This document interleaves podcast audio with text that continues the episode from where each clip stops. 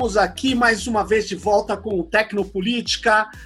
Dessa vez nós vamos aprofundar aqui o debate sobre a lei, a lei chamada de Lei das Fake News ou de combate às fake news. Estou aqui com o Diego Canabarro. Obrigado pela sua participação, Diego. Você que é cientista político, aí pesquisador aí de redes digitais, da internet já há algum tempo e é o encarregado de políticas públicas da Internet Society aqui na América Latina, né? Então, é, eu queria já entrar no, no grande, num, talvez o maior, mas não o único, do problema das, da chamada lei das fake news, né? Que é o problema da chamada rastreabilidade, ou, na verdade, é, a, a, a ideia que está na lei é que você teria que é, todo mundo que replica uma mensagem tem que estar, tá, na verdade, identificado caso a polícia, a justiça precise, precise essa pessoa tem que estar tá plenamente rastreável, né? E vamos começar. Por que que isso? Vamos explicar. Por que, que isso é um mega problema e se é que é um mega problema? Fala aí, Diego. Bom, é, em primeiro lugar, Sérgio, obrigado pelo, pelo convite. É sempre Valeu. bom estar contigo nesse espaço de debate e discussão intelectual, é, mas também com impacto prático na vida das pessoas, né? É, e eu ousaria dizer que talvez justamente essa questão da rastreabilidade, que está no artigo 10 do PL 2630, aprovado pelo Senado, é, permite que a gente chame o projeto menos de um projeto de combate às fake news e mais um projeto de vigilância em massa da população brasileira. Né? Uhum. É, basicamente porque ele pede que serviços de mensageria como WhatsApp, Telegram, Signal mantenham por três meses os chamados registros de encaminhamento de mensagens em massa é, por um período que, entendidas essas mensagens em massa, aquelas que num período de 15 dias é, sejam encaminhadas por mais de cinco usuários e alcancem uma audiência de mais de mil pessoas. Né? É, esses registros aí, para cada mensagem é, tratada como uma mensagem em massa, precisam guardar os dados do usuário, a data, a hora e o número total de pessoas que essa mensagem atingiu. É, o, o, grande problema dessa, dessa disposição aí na lei, Sérgio, é que é, até que uma determinada mensagem alcance este critério, né, ou seja, ou ela seja encaminhada por cinco pessoas, ou num prazo de 15 dias, ela alcance mil pessoas, os serviços é, de mensageria vão ter que basicamente gerar registros para todos os usuários, mesmo aqueles usuários que mandarem mensagem do tipo um a um, porque a Sim. gente nunca sabe se por um acaso uma mensagem enviada num contexto um a um, em um determinado momento não vai sair desse âmbito é, privado e não vai ser encaminhada para outros grupos num período de 15 dias. Diego, deixa eu ver se eu entendi a sua interpretação do artigo. É assim, uhum. tá escrito lá que, vamos lá, você me manda um documento. Eu sou um jornalista. Perfeito. Perfeito. Aí é um encaminhamento, certo? Claro. Aí eu mando para o meu editor. São quantos encaminhamentos? Dois? Aí. Depende. Esse, aí, Depende. Continuar. Aí esse editor fala: pô, isso é uma denúncia grave, eu vou envolver mais jornalistas. Ele manda para mais um, mais para dois, que é razoável, para montar uma equipe. Aí quer dizer que ela eu poderia identificar que isso já estaria sendo rastreado. Teria que ser guardado ou ela tem que atingir mil pessoas? Vamos lá. Para que depois que essa mensagem eventualmente atinja mil pessoas, é, tá. se gerem esses registros, né? Até que se atinja as mil pessoas ou que dê o prazo de 15 dias para saber se isso vai atingir ou não 15 pessoas, tem que guardar para todo mundo. Não, mas Esse aí tem é que guardar grande... até a minha conversa com você durante 15 dias. Exato. exato Ou seja, porque... é, a, é a guarda, como você caracterizou de maneira muito, muito precisa. É um projeto de vigilância em massa. É, é, isso. Por mais que ao longo do tempo, né, ao longo do tempo, o projeto tenha reduzido o escopo da vigilância, porque a versão original do, do texto do senador Alessandro Vieira era basicamente assim: os aplicativos de mensagem vão guardar todos os registros de, de, de encaminhamentos de mensagens. Ponto. E aí, claro, as coisas que foram sendo adicionadas é para dizer o seguinte: não, não, os serviços de mensageria vão ter que guardar por três meses, vão ter que guardar só mensagens que tenham sido encaminhadas em paralelo, né, por cinco usuários e que num prazo de 15 dias elas é, sejam, elas alcancem um mínimo de mil usuários. Ah, tá. Perfeito. Mas até que a gente consiga, é, depois de 15 dias, validar se uma mensagem merece ter o registro do encaminhamento guardado ou não, todo mundo tem que ser fichado para que eventualmente no prazo de 15 dias o provedor possa Agora, implementar a medida. Diego, eu estou te interrompendo, mas é porque para mim, é, para mim soa como uma é, é, como um ingênuo. Por que que eu é, guardaria essa essa mensagem até mil pessoas? Eu não entendi. Qual que é a lógica das mil pessoas? É um número arbitrário. Arbitrário é arbitrário. É arbitrário. Assim como também, Sérgio, a ideia de dizer que algo que acontece nos serviços de mensageria é comunicação pública ou é comunicação privada? Não, isso... É comunicação em massa ou é comunicação individual, né? Isso não é então... que nem o e-mail. O e-mail é em massa ou é individual, Diego? Eu tenho, eu posso... Pois é. Aí você fala, não, mas então é spam. Não, não é spam, não. Eu posso ter uma lista, eu tenho no, nesse podcast aqui que manda para centenas de pessoas. E aí? Uhum, é isso, é isso. É, é basicamente isso.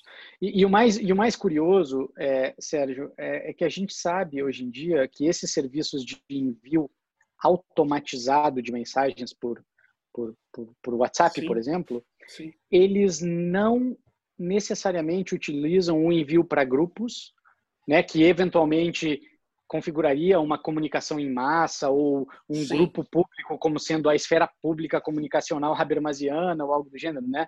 É, esses serviços eles emulam a comunicação um a um.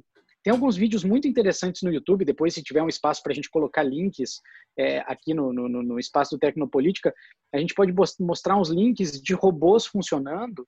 E, e, e claro, eu, isso aqui não é para demonizar robô nem nada, mas é só para dizer o seguinte: já tem tecnologia que abre o WhatsApp Web, por exemplo, e que digita caractere por caractere de uma mensagem que é enviada ao mesmo tempo ou de forma sequencial, depende de como está configurado o aplicativo, para milhares de pessoas ao mesmo tempo. E o projeto, na verdade, do jeito que está escrito, pega encaminhamento de mensagem a grupos e por meio de listas de transmissão. Ou seja, ele inclusive deixa de fora esse sistema automatizado é, que envia mensagens como se fossem mensagens individuais enviadas, é, como se fossem spam, né? Como se fossem Sim. spam de verdade. Obviamente que alguns dos defensores da proposta dizem não, mas a lei já proíbe o uso de ferramentas automatizadas para enviar mensagens em massa pelo, pelo WhatsApp, né?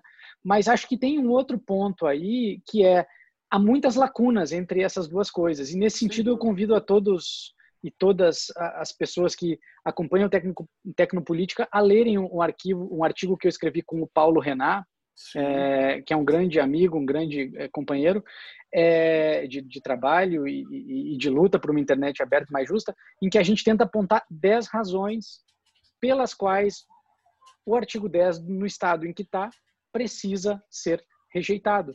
É, é, basicamente, é, nas palavras do próprio Paulo, ele sempre diz: a ideia é horrível, a ideia é muito ruim por tudo que ela representa. Não adianta a gente ficar tentando brincar com o texto, porque de uma ideia ruim a gente não vai conseguir construir algo Sem bom dúvida. só fazendo mudança textual com esses detalhes e tentando fechar essas lacunas todas que existem aí, dos 15 dias com os três meses, da mensagem enviada para um grupo, da mensagem individual. É, o, maior problema são as arbitrariedades, Sérgio. E aí o, o David Kay, que até agora, muito pouco tempo atrás, até uma quinzena atrás, Sim. era o relator da ONU é, para o tema da liberdade de expressão, ele, ele concedeu uma entrevista para alguns veículos aqui brasileiros em que ele disse o seguinte: dizer que um grupo de 256 pessoas é um espaço público ou é um espaço privado também é uma arbitrariedade. Né? Dizer que mil pessoas é algo que merece escala e merece relevo, ou é, dizer que um grupo de 256 pessoas ele é um grupo privado ou é um grupo público, isso é, é beleza aos olhos de quem vê, porque se pode criar qualquer construção narrativa em torno disso. Quer dizer, um grupo de autoajuda. Aliás, de... aliás Diego, desculpa te interromper. Se vamos supor que aprovem essa, esse critério que você está falando, que é um desastre, e isso não vai fazer nenhum efeito no, no, nas fábricas de produção de desinformação, que são serviços profissionais muito bem pagos, como você falou, alguns usam até esquemas criminosos, efetivamente. Claro. E eles, é, é, eles simplesmente podem, inclusive, fugir da rastreabilidade. Quando de chegar no quarto da pessoa, ele passa. É muito fácil pedir para 250 pessoas que são profissionalizadas por esse esquema para fazer é, outro tipo de distribuição de mensagens, sendo que, nossa, é, é muito infantil até, né? Esse tipo de. Porque ele não coíbe, ele não vai fazer. Na verdade, ele vai ser usado para perseguir a imprensa livre, né? para perseguir a reportagem, para identificar fontes. É meio é ele vai, perigoso isso. Ele, teoricamente vai servir ao déspota da vez, né, Sérgio? Ele vai servir a perseguir qualquer qualquer grupo que eventualmente se comunique de forma organizada utilizando serviços de mensageria, né? E, e, a lógica, a lógica geralmente apresentada por alguns dos defensores da proposta é basicamente o seguinte: a gente tem numa ponta é, a origem da desinformação, gente que produz desinformação com a finalidade de atrapalhar o debate democrático. E aí, o que, que esse grupo faz para espalhar desinformação, supostamente, por esses é, canais de mensageria? Eles contratam empresas que fazem o perfilamento dos usuários, né? E eles têm aí esses mapeios que a gente geralmente faz com na, na, no capitalismo de vigilância, eles sabem exatamente quais são os usuários que, quando atingidos com um, um conteúdo, vão replicar e enviar esse conteúdo para o seu grupo da família, para o grupo é, do clube, para o grupo da, é, é, da faculdade, para o grupo do trabalho, né? E, então, assim, e a partir desse ponto inicial, com o que os especialistas que propõem essa medida chamam de base militante, ou seja, as pessoas que têm o perfil de uma base militante, né? Quando recebem essa mensagem, elas distribuem a comunicação como se fosse uma comunicação orgânica. Se a gente simplesmente ignorar a cor partidária aí, Sérgio, orientação direita ou esquerda, é muito preocupante que no debate público a gente esteja querendo criminalizar bases militantes do debate uhum. político, porque isso é gravíssimo para o contexto democrático, né? E movimentos sociais, né? Não preciso nem falar de partido. Você pega é, os é, é movimentos sociais, o movimento antirracista, o movimento feminista, a organização das marchas feministas, da Marcha das Vadias, a organização dos, dos acampamentos, das ocupações, a organização dos movimentos sociais, é, vão estar totalmente colocada como passíveis de ser, na verdade, completamente vigiadas. E, quer dizer, é um, é um absurdo. É, e, e, eu acho que é importante, Sérgio, tem algumas coisas que eu acho que são muito importantes da gente chamar a atenção é, da audiência do Tecnopolítica em relação às grandes narrativas que estão sendo criadas em torno desse tema.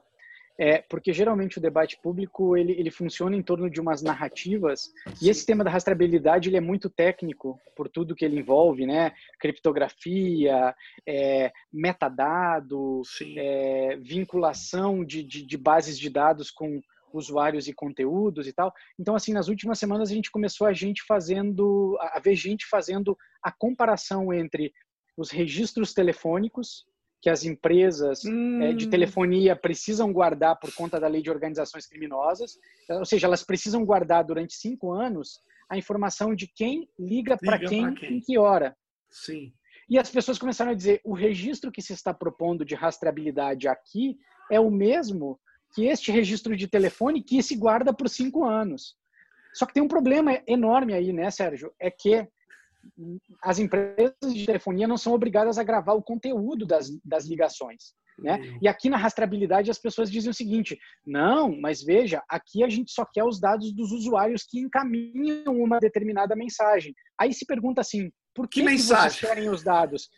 Sim, é, é porque quando a gente tiver com a mensagem aberta, a gente vai querer voltar e olhar. Ou seja, se afirma basicamente o que se quer, uma base de dados com dados do usuário de um lado e dados da, das mensagens encaminhadas no outro, mesmo que a gente crie uma série de camadas né, de abstração dessas mensagens com códigos é, é, de criptografia que protegem o conteúdo, mas por mais que a criptografia seja quase infalível com o estado da matemática hoje, o simples fato de ser um código decifrável em algum ponto da evolução da força computacional já compromete que o jornalista que está falando com a sua fonte não possa confiar no meio que ele está utilizando para se comunicar. Que, que, que, que aquela minoria que está utilizando esta ferramenta para organizar a resistência não possa ter confiança de que em um determinado momento ela não vai ser jogada na clandestinidade por conta de um movimento legislativo que a gente viu no da ditadura militar aqui, aconteceu com o Partido Comunista Brasileiro, por exemplo, e a partir disso, por esse enquadramento eh, na clandestinidade ou na ilicitude, elas passam a ser é, vítimas da devassa que vai buscar uma determinada mensagem e a partir da mensagem vai chegar toda a rede de usuários que eventualmente compartilhou ou, ou, espalhou uma determinada mensagem em um determinado contexto, né, Sérgio? Porque essa mensagem, inclusive, pode ser tirada de contexto. A gente sabe que uma mensagem enviada num caráter íntimo entre um casal, num aplicativo de mensagens, muitas vezes claro. cai no domínio público, e quando cai no domínio público, num contexto como a internet com 70 mil redes, é impossível de, de que o contexto original seja preservado e as pessoas tenham pleno controle daquilo que elas estão falando. Né?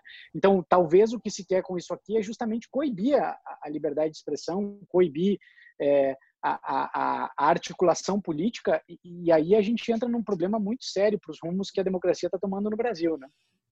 Mas, Diego, é, além dessas questões que nós já apontamos, o artigo que você aponta as é, 10 motivos para rejeitar o artigo 10, quais são outros relevantes para a nossa conversa aqui? É, acho que assim, o primeiro, evidentemente, é Sim. A, a, o registro de encaminhamento que estão pedindo vincula necessariamente usuários a conteúdo, ainda que o conteúdo esteja protegido por alguma senha, por uma criptografia claro. ou algo do gênero. Né? Mas isso tudo vai ficar paradinho em uma base de dados que vai ser acessível por alguém e vai poder vincular essas duas coisas.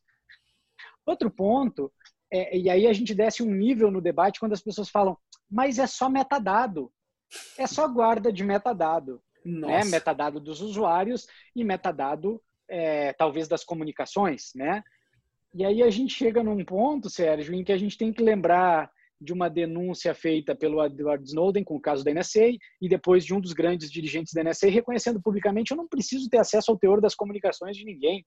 Com metadados de comunicação eu sei por onde as pessoas se movem no espaço público, eu sei quem fala com o quem, eu sei o que que elas compram, de quais empresas elas compram e eu consigo traçar uma teia eh, comportamental que é tudo que eu preciso para para exercer o meu papel de vigiar, de, de, de, de, acompanhar isso. Um outro ponto, finalmente, além dessa dinâmica do, do, do, dos metadados, né, que são muito problemáticos, é essa ideia, eu acho que já trouxe isso para a conversa, Sérgio, burlar uma cadeia de encaminhamento nos termos que ela está proposta é muito fácil. E aí tem várias formas de burlar essa cadeia de encaminhamento, né? Primeiro, a gente pode usar um número do exterior para disparar mensagens e talvez por ser um número do exterior, a empresa que está operando aqui no Brasil, cumprindo a lei brasileira, não vai ser obrigada a guardar nada de algo que acontece fora da jurisdição do Brasil. Mas eventualmente, se a gente for ainda mais esperto, a gente volta e meia vai fazer o roteamento da mensagem utilizando números claro. do, do exterior e a gente rompe a cadeia de encaminhamento. E aí a cadeia de reencaminhamento vai sempre se reiniciar em outros pontos. E o que vai gerar aí é que a gente vai ter várias origens para um mesmo conteúdo é, de desinformação, um conteúdo abusivo, um conteúdo ilícito, e aí a gente vai acabar aumentando ainda mais o, o alcance da punibilidade que essa, essa, essa proposta vai, vai trazer, né? acho que outro ponto crucial é é impossível a gente prever, a gente já falou um pouco sobre isso também, qual mensagem vai ser viral ou não. Porque o processo comunicacional, né, Sérgio, ele não depende só da intenção do autor da mensagem, não. ele não depende só do, do comportamento do receptor da mensagem, é, é toda uma teia complexa de qual conteúdo sensibiliza mais, qual conteúdo sensibiliza menos, qual é o ânimo do debate público em torno de um determinado contexto, e tudo isso faz com que seja impossível a gente determinar de antemão qual conteúdo vai viralizar ou não vai viralizar, e por isso a gente simplesmente vai ter que começar a tomar conta de tudo que é conteúdo que circula é, nos aplicativos de mensagem. Acho que tem um ponto ainda para a galera, e essa eu sei que é muito caro a, a, aos temas do Tecnopolítica, por conta de algumas das conversas que a gente já viu aqui, que tem a ver com a criptografia. Sim. Né? Porque, basicamente, depois das revelações do Edward Snowden, o esforço dos criptógrafos foi o de aperfeiçoar cada vez mais, de forma crescente, a criptografia de ponta a ponta, para fazer com que os usuários conversando, como eu estou conversando com o Sérgio aqui, para que a gente consiga chegar o mais próximo de uma conversação totalmente bilateral, mesmo que ela aconteça entre grupos de pessoas, como se fosse na sala da nossa casa, com todo o resguardo é, da privacidade que a gente tem direito, porque é cidadão brasileiro sob a Constituição brasileira. Né? Uhum. A confidencialidade dessas comunicaões, num contexto em que a gente depende absolutamente muito dos intermediários, seja no nível da infraestrutura, seja dos provedores dos apps, o esforço dos criptógrafos é de gerar modalidades de criptografia que impedem que quaisquer intermediários tenham acesso ao conteúdo das nossas comunicações. E o que a proposta está efetivamente pedindo, muitas vezes as pessoas dizem a proposta não pede que o WhatsApp, que o Telegram, que o Signal, eles decifrem o conteúdo da mensagem. Não precisa decifrar. A única coisa que a gente quer é que a gente consiga saber qual conteúdo está vinculado a qual usuário. E aí a gente está criando entre as duas pontas papéis pros intermediários que tem que ver com o conteúdo das mensagens. Tem gente que diz essa proposta não quebra a criptografia. É, talvez ela não quebra o, o conteúdo cifrado, mas ela quebra a confiabilidade que os usuários podem ter de que nem o provedor intermediário vai ter acesso ao teor das suas comunicações.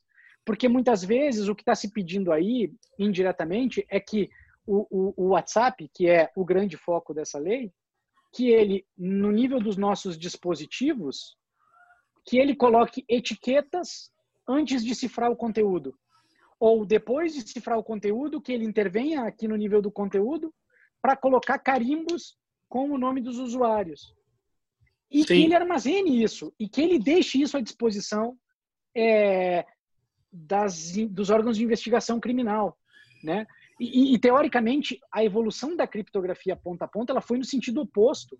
Quer dizer, serviços de aplicação de mensagem para funcionar não precisam do armazenamento dos dados e dos metadados dos usuários o princípio da minimização de dados, que está na LGPD, na Lei Geral de Proteção de Dados, que está no Marco Civil da Internet, ele vem justamente no sentido de dizer o seguinte: serviços de internet eles devem funcionar somente com o mínimo necessário em termos de coletas de dados. E aí aqui a gente está levando todo o debate para falar de maximização da coleta de dados pessoais, de metadados e outros dados que não são totalmente necessários para o funcionamento do serviço, mas que eventualmente vão contribuir para alimentar ainda mais o capitalismo de vigilância. Sem dúvida. E deixa eu fazer um comentário aqui em relação a, a essa ideia de que eu tenho uma mensagem aqui que eu vou nominar agora para quem está nos ouvindo de mensagem X. Ela não é a A, não é a B, não é a Z, é a X. Aí você, Diego, vai replicar no teu grupo de família, que tem lá 50, 100 pessoas. Então, essa mensagem X, ela tá protegida na hora que eu mandei para você de ponta a ponta. Mas veja que curioso, na hora que ela desce, ela foi para você, ela tem que ser a X. Ela tem que ter um identificador, como você bem falou. Sabe por quê? Senão eu não consigo rastrear. E aí, quando ela for para frente, ela tem que. Aí você fala, não, são só metadados. Não, peraí. São metadados da mensagem X e não da B. Exato. Exato. Eu, porque senão depois eu não consigo mais, no emaranhado de possibilidades que ela abre, eu vou ter que ter a guarda disso por 15 dias, sei lá por quanto. Mas qual o problema claro. disso? Isso coloca a ideia que, na minha opinião, é muito agressiva, muito agressiva, que é a quebra total da presunção de inocência. Claro. É, que, eu, que lá na lei do Azeredo, que a gente conhecia como AI-5 digital, e mesmo no Marco Civil eu fui não não não tive sucesso, mas eu, eu fui contra essa guarda indiscriminada. E mesmo de pé, vou te explicar por quê. Porque você sabe hoje que o rastreamento feito pelas grandes corporações e por grupos que não, não é nem baseado em IP mais, é baseado em scripts, é baseado em, em, em, em acompanhamento de pacotes, etc. Então, uhum. quando você é, acha que você, que você pode, na verdade, no fundo, desconfiar de antemão de todas as pessoas, você costuma fazer trapalhadas tecnológicas. E eu claro. tenho ouvido pessoas dizer: ah, mas isso vai inibir o crime. Eu falo, pô, não vai inibir o crime nenhum. Porque eu não estou vendo afetar em nenhum momento a questão de quem espalha desinformação. Ao claro. contrário. Ao contrário. Claro. É, aí, é. aí, uma pessoa, só para te dizer, não vem o caso não, uma pessoa me explicou, mas quando a tiazinha do WhatsApp souber que ela é rastreada, ela vai ficar com medo. Eu falei, olha, será que uma mensagem como a gente vê que o presidente Jair Bolsonaro, Diego, fala lá do cercadinho, do Palácio do Planalto, e diz lá, a cloroquina salva vidas. Isso nós estamos enquadrando como desinformação, porque cientificamente, Diego, nós temos várias evidências já da própria OMS. Se você der uma busca aí no Google Scholar, você uhum. vai ver já vários papers mostrando, alguns com pesquisas que a base de, de análise tem 90 mil casos, pesquisas robustas, elas mostram que a cloroquina não tem efeito contra a Covid. Tem efeito contra a febre amarela ou outras coisas, mas contra a Covid não tem. Portanto, o presidente sabe disso e está fazendo desinformação. A tiazinha vai deixar de replicar o presidente, que ela tanto admira e tal? Eu não sei se isso é o caminho, viu? Eu acho que a criminalização, aí no caso, está indo para o lugar errado. Está indo para a tiazinha, em vez de ir para o presidente Jair Bolsonaro, que talvez eles tenham um problema para processar o presidente. Mas eu digo o seguinte: eu não consigo entender que o ministro da Saúde faça tanta desinformação e a gente continue achando que é o WhatsApp. Eu sei que no WhatsApp tem desinformação. Mas veja, claro. a desinformação que coloca em risco a saúde pública, a vida das pessoas, que nós estamos falando agora, e que alguns deputados falaram, por isso que nós temos que apoiar, aprovar, desculpe, essa lei tão rapidamente. E eu dizia, Sim. olha, não faça isso rapidamente, porque isso não é simples. Vocês estão, vocês estão dando tiro no pé. Sim. Mas, mesmo rapidamente, ela não está pegando as fontes da desinformação e não vai fazer efeito sobre elas eu, tô de acordo, Sérgio. Acho assim, tem, e é interessante que tenha falado isso, porque eu, eu por exemplo, vi um ex-ministro falando numa grande emissora de TV esse mesmo tipo de coisa. A própria emissora de TV, a título de é, liberdade de informação ou a título de permitir o contraditório, deu espaço para alguém enviando informação completamente equivocada por meio da televisão. Né? Tem uma outra, tem, tem uma outra, uma coisa que me deixa bastante abismado nesse debate público, Sérgio, é que eu já vi em vários momentos alguns senadores, alguns acadêmicos de renome, dizendo que as 100 mil mortes causadas pelo coronavírus no Brasil se devem à desinformação espalhada por meio do WhatsApp. Aí não dá. Então, assim, na verdade, isso também é desinformação, né, Sérgio? Assim, porque é fazer esse pulo, esse pulo causal, ele é um problema e, e, talvez ele seja um problema justamente porque as pessoas têm o objetivo de é, é, botar na lei esse sistema. Mas eu queria chamar a atenção é, de três coisas que vêm da tua fala recente. Primeiro, quem que a lei pega, né? A gente sabe que o problema é são esses grupos que organizadamente produzem conteúdo, perfilam as pessoas, fazem chegar esse conteúdo nas pessoas e esperam que essas pessoas organicamente nas suas teias comunicacionais distribuam o conteúdo para fazer isso parecer natural. E aí a lógica desse artigo 10 é basicamente o seguinte: vamos pegar e rastrear é, o que as pessoas estão espalhando, a tiazinha do zap, o, o, o tiozão é, que, que, espalha mensagem a rodo no WhatsApp enquanto está bêbado no churrasco de domingo, porque a gente tem a, a, a, expectativa de que da ponta vai ser possível fazer o caminho reverso Sim. e aí enquadrar aqueles que originaram isso. Como se a gente estivesse lidando com amadores, né, sério? Como se a gente estivesse lidando com grupos que já não estão dois passos à frente ou três passos à frente, é, interessados em apagar os traços. Sem dúvida. De envio das mensagens. E aí, na verdade, aqueles primeiros pontos de recepção do conteúdo, que vão ser o que a gente chama de o encaminhador original de um conteúdo que recebeu do espalhador de desinformação, essas pessoas estão todas enquadradas e podem ser enquadradas como origem de conteúdo. Então, de fato, tem toda razão. A gente está gerando formas de incriminar pessoas que não têm culpa de sua condição ou de muitas vezes de, de estarem desinformadas, mas que não, não são a verdadeira origem do problema. Tem um outro ponto aí da tua fala, Sérgio, que eu acho que é muito importante também. A gente está partindo do pressuposto de que é possível, com o estado da arte da tecnologia hoje, Sim. Marcar, marcar uma mensagem com X e dizer que esta mensagem vai ser a mesma para sempre na cadeia. longo, ao longo da, da, do ciclo de vida dela na internet, né? E aí de novo também tem uma certa hipersimplificação porque a mensagem X do Sérgio ela pode ser basicamente o seguinte, ela pode ser só uma foto, ela pode ser uma foto com mensagem dentro da foto, né, no arquivo da foto. Ela pode ser um vídeo, ela pode ser um vídeo da nossa fala aqui com uma legenda em inglês completamente oposta.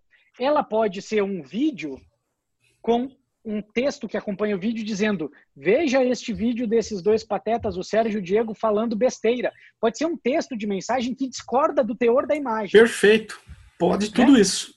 E, e, e, aí, na prática, é o seguinte: como é que a gente garante formas de dizer que uma mensagem X lá no início é a mesma? Eu sempre falo sobre isso. Se a gente escreve Sérgio com letra maiúscula e Sérgio com letra minúscula, a gente está diante da mesma mensagem? Sérgio pois com é. acento e Sérgio sem acento é a mesma mensagem ou não é?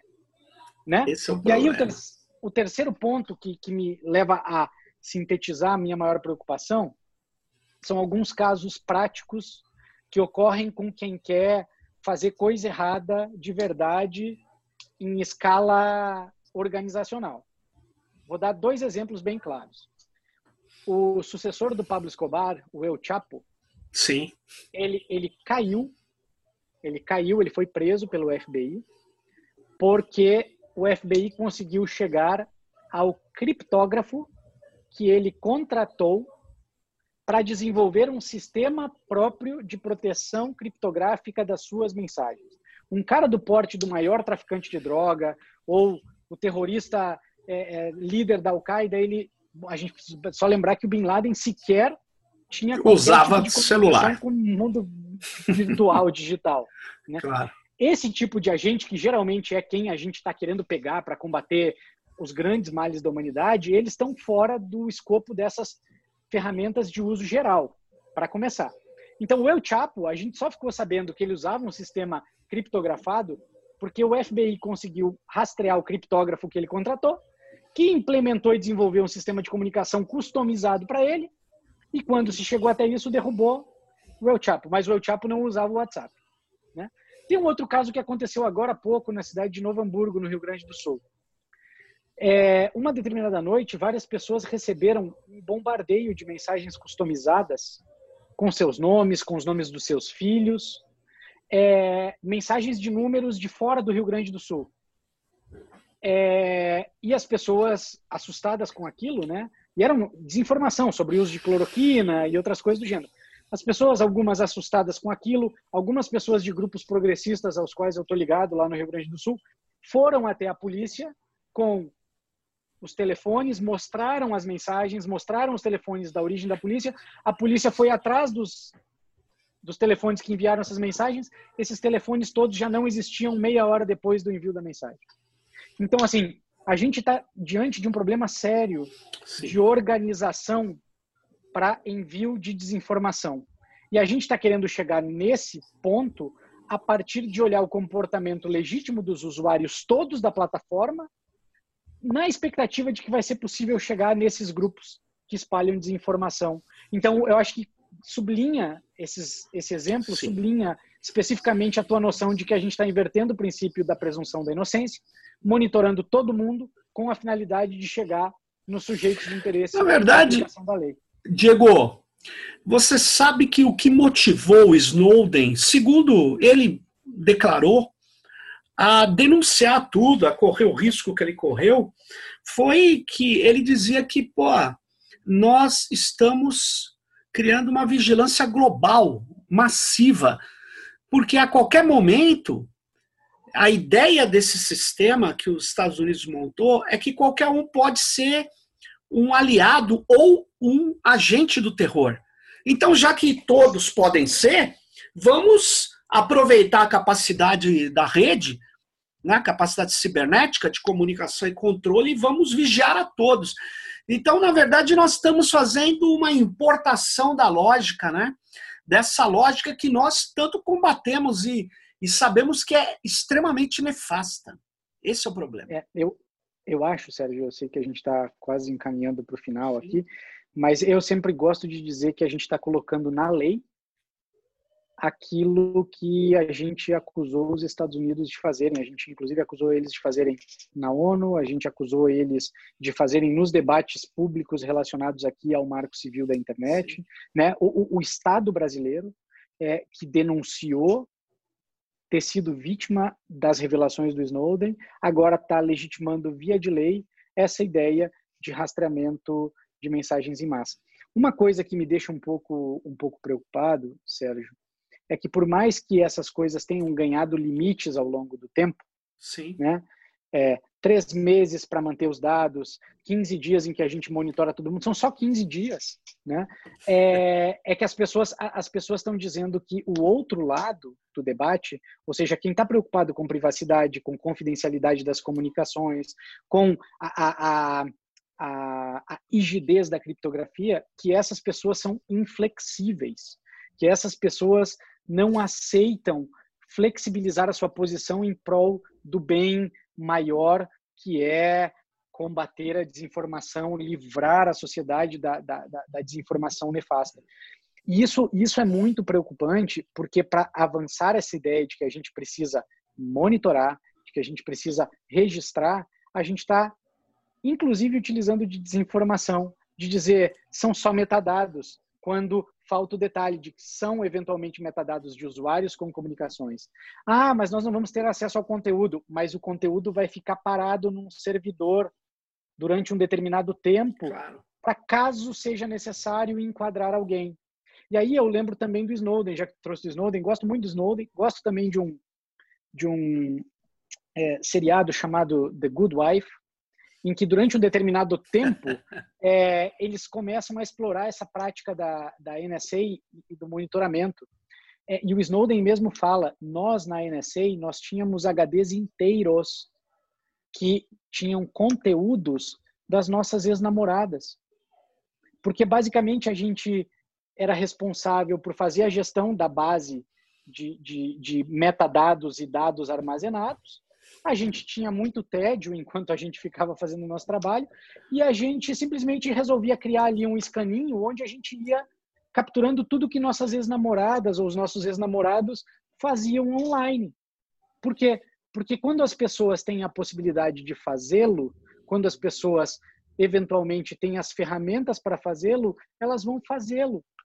Elas vão fazer, elas vão olhar, elas vão bisbilhotar. Aliás, porque a gente não tem controle, né? Diego, é quem controla o vigilante, né? Era o problema grave, grave, é um problema aí recorrente nessas questões que coloca em risco o direito, mas você remeteu a, a, a uma outra parte que eu não sei se ela ainda está na lei ou não, que é a remoção de conteúdo sem ordem judicial, Diego.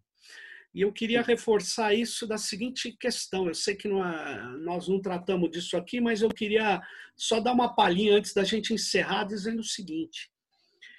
É, você, é, é, eu fui numa audiência pública na época do Marco Civil e disse assim: olha, se a gente permitir que um policial qualquer, uma autoridade administrativa, chegue num provedor de acesso e fale: eu quero esse P e quem é dono dele, eu digo o seguinte: nós vamos é, criar uma, um, um enorme, uma enorme possibilidade de arbitrariedade sem fim.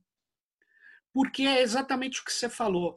Você imagine o cara na padaria falando, o dono da padaria que agredia a mulher, a mulher mudou, foi para um lugar fugiu dos maltratos, que é muito comum no Brasil, tá? Agressão a mulheres.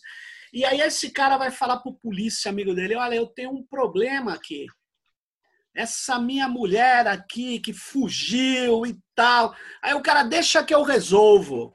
E vai lá no provedor e pega dados dessa pessoa dizendo que ela tem, que ele tem um papel de pão. Aqui na Zona Leste, antigamente, quando a polícia fazia operações ilegais, criava um papel que não vale para nada e depois você só faz assim, ó, rasga.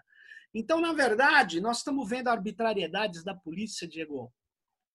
A torta e a direita, agora, ainda bem, filmadas pela internet e muitas vezes, Diego, anonimamente espalhadas pela rede, ainda bem, porque essa pessoa que filma um policial matando, se ela muitas vezes aparecer, ela pode ser morta também. Você sabe disso. Aqui em São claro. Paulo, você tem extermínio de pessoas e, enfim, ontem mesmo aqui, um jovem estava sem capacete, levou dois tiros ali, morreu no dia do aniversário, me parece, uma coisa assustadora.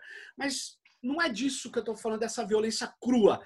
Eu estou falando dessa, desse apoio, desse, desse clientelismo que é feito, que é tradicional, né, e que destila por parte de um que vem lá de um coronelismo, de uma história política do país que ainda permanece em estruturas duras do Estado, principalmente a polícia.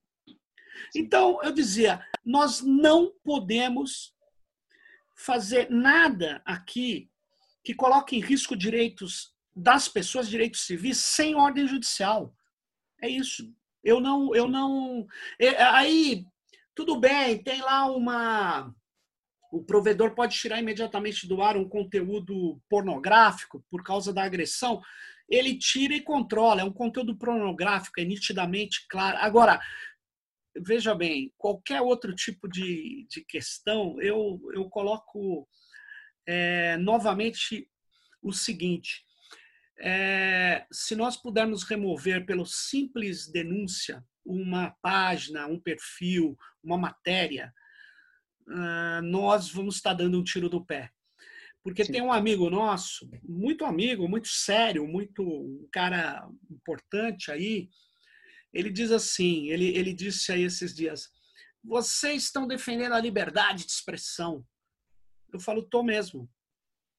A liberdade de expressão ela serve aos fracos, ela não serve aos poderosos. Poderoso não precisa de liberdade de expressão porque ele, ele se impõe, ele tem dinheiro. Quem precisa de liberdade de expressão, direitos civis, garantias, somos nós da sociedade.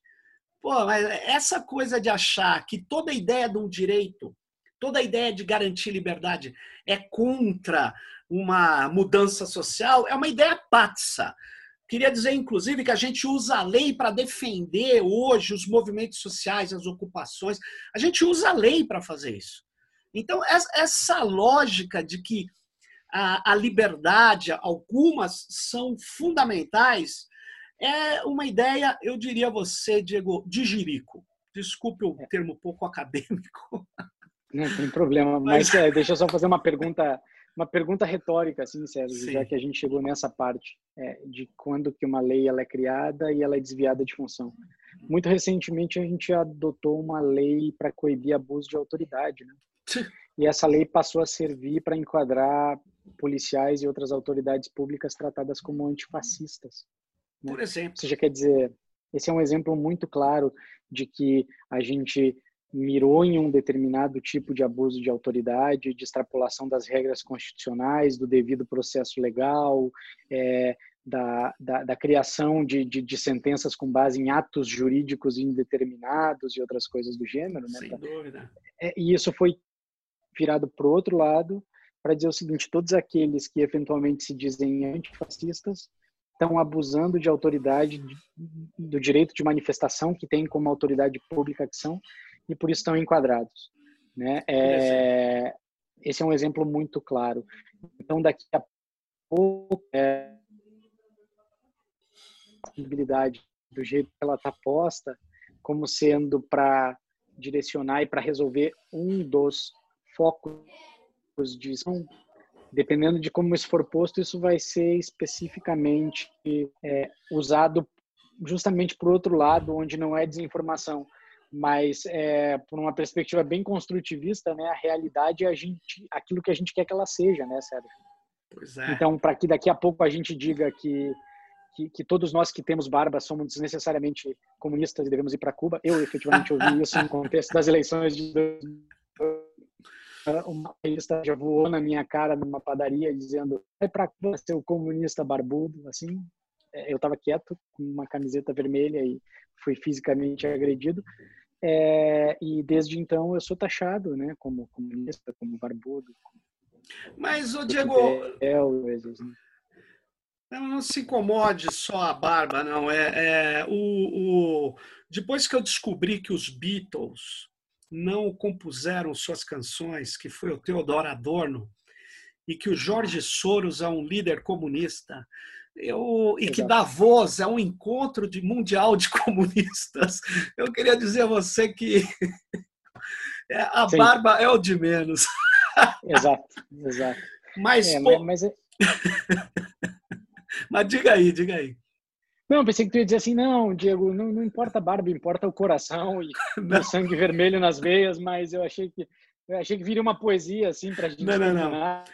Não, para terminar, eu diria o seguinte: nós estamos num momento, ô Diego, é, é onde é preciso refletir, é preciso.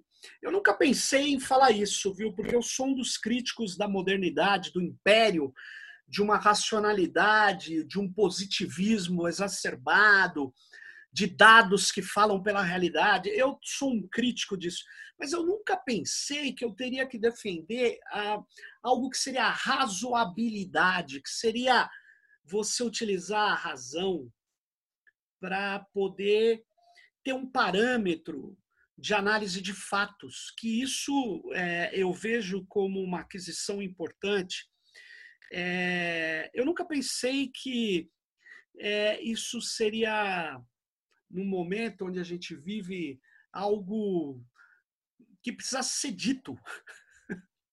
Esse que é Sim. o problema. Então, eu acho que o Congresso, novamente, está é, tá pressionado por, um, por, uma, por uma ideia que é, visa fazer comparações que não são que não são corretas. Você durante a nossa conversa aqui falou quando uma determinada um veículo de comunicação que se diz sério traz um negacionista, um cara que é contra a ciência, né, um cara que diz que ou um, um pretenso ou autoproclamado filósofo que pode dizer coisas assim, o holocausto não existiu, isso é uma opinião, isso não é uma opinião, isso é uma mentira. Isso é um desvirtuamento, isso é, é, é algo, é desinformação. Então, eu acho que a gente precisa ser muito cauteloso hoje e o Congresso deveria ter essa cautela para produzir uma lei, né? Infelizmente não é o que está acontecendo, mas eu espero que a gente consiga com esses esclarecimentos. Muita gente está tá se somando aos esclarecimentos. Eu acho que é, vamos lá, né? A gente talvez consiga avançar pelo menos remover um artigo 10, o 12, porque eu também acho que está muito ruim, não adianta querer mexer, né? É, se a Pode ideia piorar. é ruim, não é, como diria o Paulo Renan, não adianta. Grande Paulo Renan, vamos qual... trazer ele aqui em breve. É, mas... mas, Sérgio, só para terminar, uma Sim. única coisa é, é, é, a seguinte que eu queria apontar aqui, tem a ver com essa dinâmica de que eu acho que o que aconteceu no Senado não tem é equivocado, né? mas eu acho que pelo menos os deputados que estão mais próximos do debate, eles estão muito mais céticos a soluções miraculosas, que foi algo que conseguiu ser vendido para os senadores Entendi. a toque de caixa e que os senadores compraram e que simplesmente botaram nesse texto horrendo que saiu do Senado. Parece que eles estão, os deputados e as deputadas envolvidas com esse debate, e aqui tem alguns grandes deputados aí, como Orlando Silva, a própria Natália Bonavides, é, estão, eles estão fazendo as perguntas, eles estão duvidando, eles estão impondo é, desafios a qualquer um que chega na frente deles e apresenta uma solução miraculosa. E eu acho que isso já mostra para a gente que a gente vai ter um pouco mais de cautela porque Perfeito. aqui depende toda a reputação que o Brasil construiu em torno da internet. Tu, uma das grandes figuras é, por trás dessa reputação que foi sendo construída ao longo dos anos, Opa, que a gente não pode perder. Legal, então, Diego. Pô, muito obrigado pela sua colocação, pela sua participação, pelos esclarecimentos. E nós vamos fechando mais um Tecnopolítica. Fique com a gente no próximo. A gente volta aí com mais um tema quente desse momento turbulento que vivemos. Vai aí, Diego. Tchau a todas e todos aí.